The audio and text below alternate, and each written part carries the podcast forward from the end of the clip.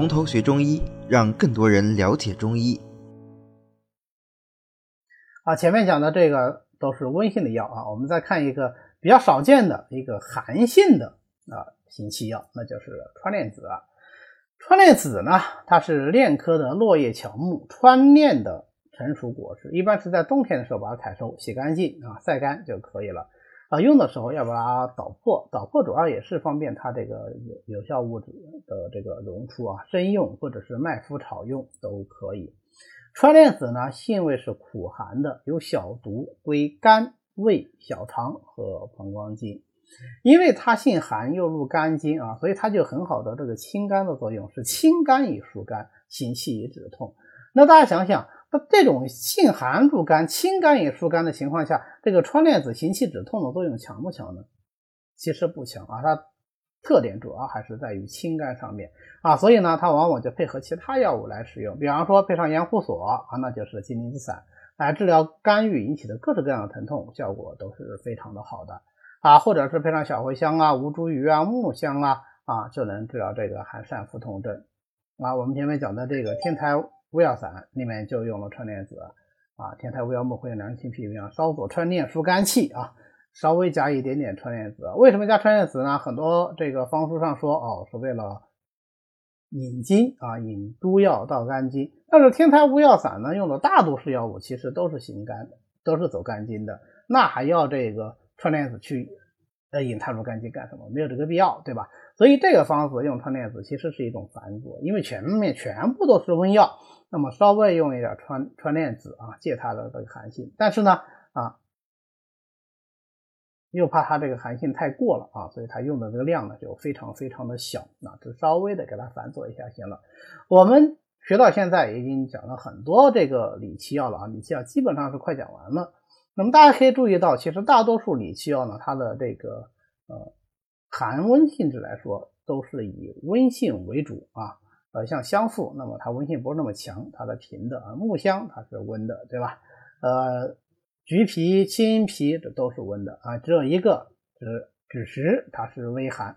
那么我们这里学的川链子，它是寒的啊。所以我们呃，如果说行气的时候又希望它有一点点清的作用，或者至少它不要那么温，那我们可以首先考虑川链子啊，因为川链子有小毒啊，所以它还有杀毒的啊、杀虫的这个作用。川链子杀虫呢？呃，力量并不强啊，一般都是配上呃槟榔啊、使君子来用啊。杀毒作用更好的其实不是川链的籽，而是川链的皮啊，川链根皮，它杀毒作用要更强，呃，杀虫的作用要更强一些。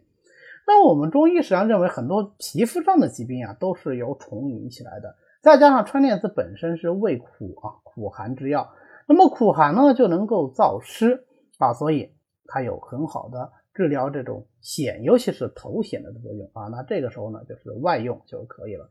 这个外用治头癣，除了苦寒燥湿以外，也跟川链子杀虫的这个功效啊有一定的关系啊。这个就是川链子的这个呃主要作用，因为它有小毒嘛，所以我们在临床上用川链子呢，一般来说剂量也不会用的太大啊，就六克到九克，一般不超过九克就可以了。因为现在经常有一个热点问题，就是谈到这个中草药的毒副作用。你像川链子这样有小毒的药物，大家用起来肯定是要更谨慎一些。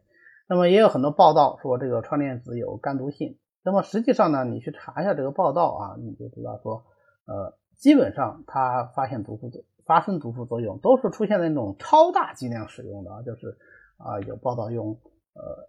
一百多克、一百二十克这个川链子啊，最后出现了严重的肝损。那这个呢，应该说首先还是考虑一个药物的使用不当啊，像这样有小毒的药物不应该用这么大的量，当然更加不能够长期使用。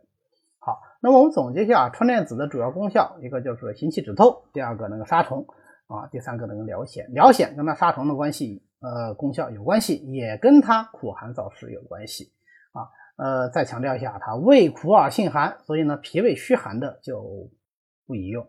但是我们在临床上倒反而是常常用川链子，用它什么？就是用它的寒性啊，因为啊性寒而能够理气、疏肝理气的这个药，确实可选的余地并不大。好的，今天呢我们就讲到这里。